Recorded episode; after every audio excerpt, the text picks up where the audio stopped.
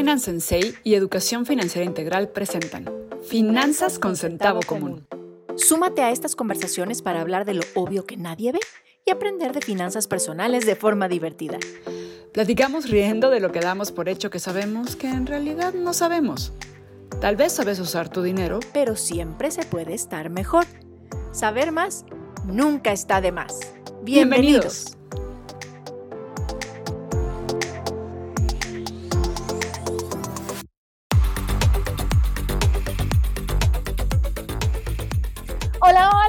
¿cómo están? Bienvenidos a este su podcast de confianza, finanzas con centavo común. Yo soy Marijo Codesal y hoy tenemos un episodio súper interesante, pero para eso está Valerie. Hola Valerie, ¿cómo estás? Hola Marijo, ¿cómo estás? ¿Qué tal todos? Yo soy Valerie Schlosser. Yo sé que este es su podcast de finanzas favorito, el cual escuchan ya sea en Spotify, Amazon Music o iHeartRadio. Y gracias por estar aquí, gracias por escucharnos. Y como bien dice Marijo, hoy tenemos un episodio especial que nos atañe por las fechas en las que estamos.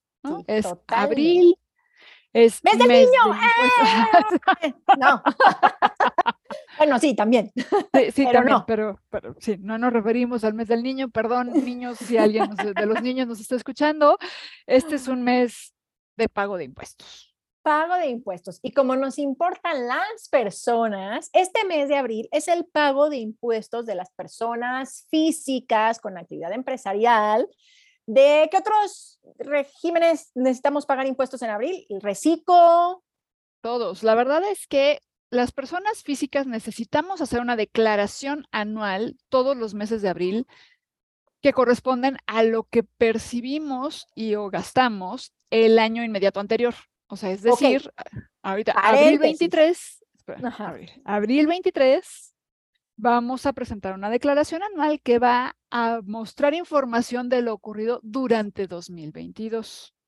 Pero si yo no soy persona física con actividad empresarial, no soy reciclo, es más, soy empleado, solo como persona física, tengo que presentar declaración anual. Sería recomendable presentar mi declaración anual, ¿cierto? No me escapo. No te escapas. La única forma en la que medio te escapas es si percibiste ingresos de un solo patrón menores a 400 mil pesos durante todo el año anterior. O sea, dura, ahorita abril 23 necesitamos presentar todo enero, febrero, marzo, abril, diciembre 2022. O sea, es un año calendario. Es un año calendario. Y eso, si ustedes lo ven en el SAT y dicen, es que, ¿qué onda? A ver, vamos a meter al SAT, dice ejercicio fiscal y les empiezan a salir así signos de interrogación de la cabeza. Ejercicio fiscal igual a año calendario. Estamos hablando de lo que haya ocurrido de enero a diciembre. Ejercicio el ejercicio fiscal es el ejercicio de pago de impuestos del año calendario inmediato anterior. O sea, en abril de 2023 tenemos que presentar todo el año fiscal 2022. Entonces, si te vas a meter tú al SAT y quieres pagar tus impuestos de ese año, tienes que buscar el ejercicio fiscal 2022. Exacto. No vais a buscar 2023. No, no, no. Estás presentando la declaración 2022. Exacto. Se presenta en abril. Que hay que verlo así, o sea, nos, como que nos dieron casi cuatro meses para juntar todos los documentos que necesitamos, tener todo en orden para que cuando llegue el momento de presentar la declaración, ya lo tengas listo. O sea, no te la están pidiendo el 10 de enero, ¿no? Lo están pidiendo durante el mes de abril. Todo el mes de abril. Digo, hoy ya este episodio se estrena el 17 de abril. Si no has presentado nada hasta hoy, pues ahorita terminando este episodio o, o mañana, pero ya, o sea, hoy toca, hoy toca ese pago de impuestos. Exacto, y no te esperes hasta el día 30 porque luego, como todo se presenta de forma digital, se va a saturar el sistema, vas a estar sufriendo. ¿Qué caso tiene? No, no, no. Entonces, hazlo ya. Lo que sí es importante que anotes, y ya ahorita, porque viene, como bien dice Marijo, estamos a medio mes, no la puedes presentar antes del primero de abril. Entonces, para abril del 2024, que tú digas, es que yo estoy listo desde marzo, voy. No, o sea, qué bueno que estés listo desde marzo, pero no lo puedes hacer antes del primero de abril. Entonces, el primero de abril sí puedes presentar tu declaración. Arranca abril y en ese instante puedes empezar a meter todos tus datos en la página del SAT.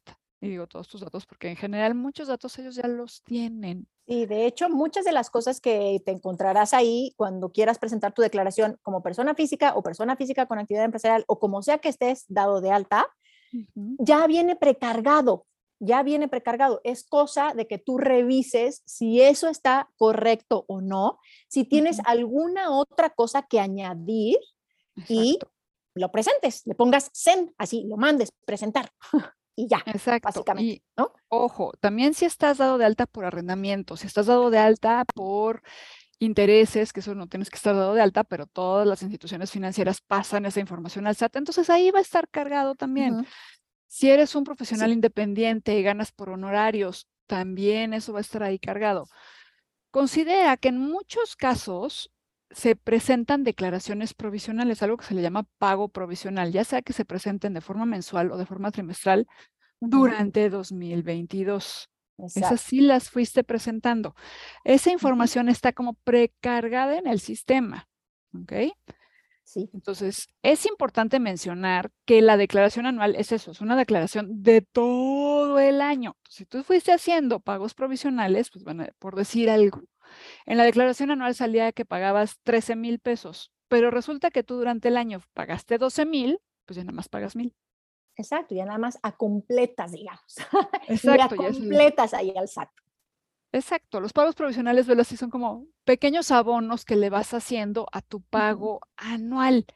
También puede darse el caso que hayas pagado de más y ahí es donde aplica la devolución o incluso que puedas añadir, que tal vez pueda no estar precargado algunas deducciones personales. Y depende de cómo estés dado de alta, puedes deducir ciertas cosas o no.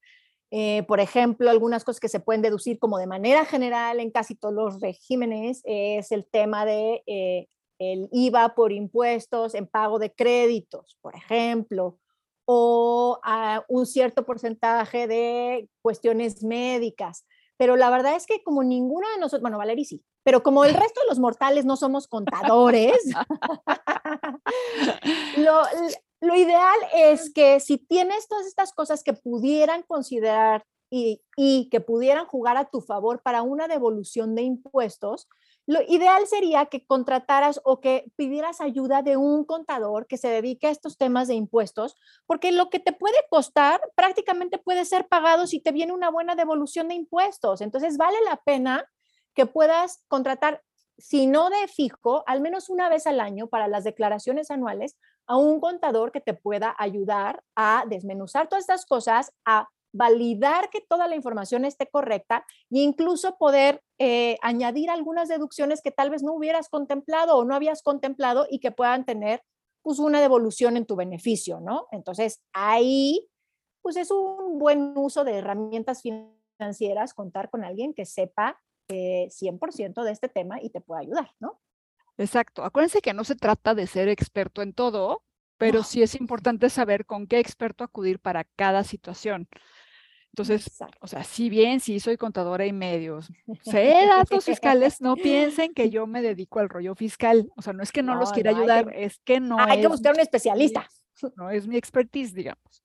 Entonces, sí. busca un especialista, hazlo cuanto antes, no te esperes a que esté terminando el mes, porque en general, pues los contadores se van saturando y se va a saturar la página y lo que sí tienes que tener súper presente es que lo ideal es que no te pases del 30 de abril. O sea, no significa que no la puedas presentar el 3 de mayo o el 10 de mayo, Día de las Madres, o el día que quieras. Pero lo ideal es que la presentes el 30 de abril, porque si Hacienda se da cuenta que tú no la presentaste y te arriesgas. requiere, porque así se llama, ¿no? Te mandan un requerimiento, vas a tener que pagar una multa. Te vuelves a acreedor a una multa, entonces no te arriesgues. A lo mejor no se da cuenta y sí la puedes presentar y ya, fiu, pero no te arriesgues. Exacto, no tiene ningún sentido esperarse hasta el último día. Entonces, ve juntando toda tu documentación a lo largo del año, sobre todo esta parte de deducciones personales, que en general los gastos médicos entran. Entonces, cuando vayas al doctor, al dentista, al psicólogo, al nutriólogo, así, bla, bla, bla, bla, pregúntale a tu contador qué gastos médicos puedes deducir y ve juntando esas facturas para que cuando llegue enero ya tengas como tu expediente de aquí están mis facturas electrónicas ya hoy en día de todos mis gastos médicos para que puedas cargarlas en tu declaración de manera mucho más sencilla y más rápida. Sí, recuerda que este tema de las finanzas personales, insisto, debe ser una forma de autocuidado y también es una manera de contribuir con la sociedad. Esta parte de los impuestos, no lo veas como un peso en donde el gobierno nos roba, no, es una manera también de contribuir a la sociedad porque estemos de acuerdo con las políticas o no eh, gubernamentales, hay planes eh, de apoyo a comunidades, a comunidades vulnerables, a madres de familia, eh, madres este, solteras de familia, jefas de familia. Hay muchos programas sociales que se cubren con este pago de impuestos que hacemos. Entonces, sí, podemos decir por ahí en la vida, es que el gobierno se roba el dinero. Sí, sí, puede ser, puede ser cierto y puedes estárselo robando, pero también hay dinero que fluye hacia otros lugares. Entonces, tú pon lo que a ti te corresponde y esperando que obviamente cuando tengamos oportunidad elijamos mejores administradores y administren mucho mejor nuestros recursos en el tema de impuestos, ¿no?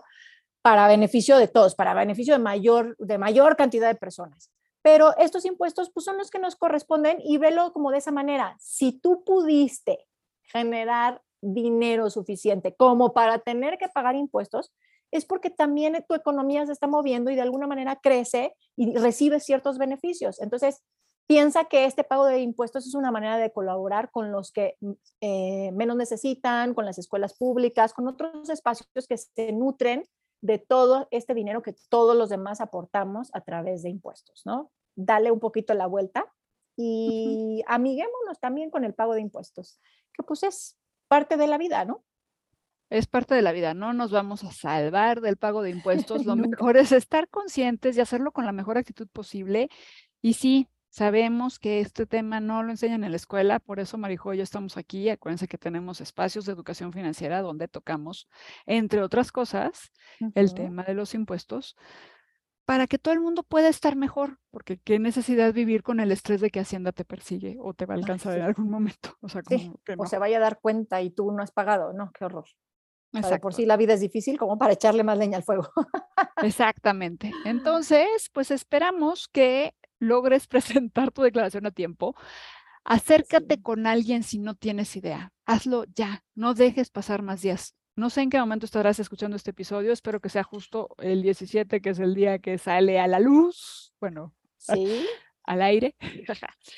Eh, y, y no te tardes, no te tardes, de verdad paga tus impuestos, hazlo con calma, hazlo de manera consciente de que todo está bien, lo que estás mostrando es verídico. No quieras engañar al SAT, no sabes por dónde va a saltar la liebre después. Exacto, toma chocolate, paga lo que debes. Así que tres puntos súper importantes para que te lleves hoy. Este espacio de los impuestos es importante, no quieras vivir con esa angustia. Número dos, agenda para el 2024 y ya ve juntando tus facturas, abre un foldercito con tus facturas y agenda desde el primero de abril para que no nos agarren estas fechas un poco corriendo. Y tres, pide ayuda. Resulta que a lo mejor puedes deducir cosas que ni sabías y puedes tener un retorno de impuestos pues, que pueda ser interesante y que puedas utilizar para alguna otra cosa. Así que tres puntos que te dejamos para cerrar este episodio y nos oímos en la próxima vez, ¿no? Nos escuchamos la próxima vez y cuídense mucho. Bye bye. Bye bye. Nos puedes encontrar en Spotify, puedes seguirnos en Instagram o escribirnos a finanzasconcentavocomún.com. Recuerda compartir este podcast con quien creas que le pueda servir y déjanos cinco estrellitas. Gracias por apoyarnos. Pongamos un poco de sentido o de centavo común y, manos, a la obra. Acompáñanos.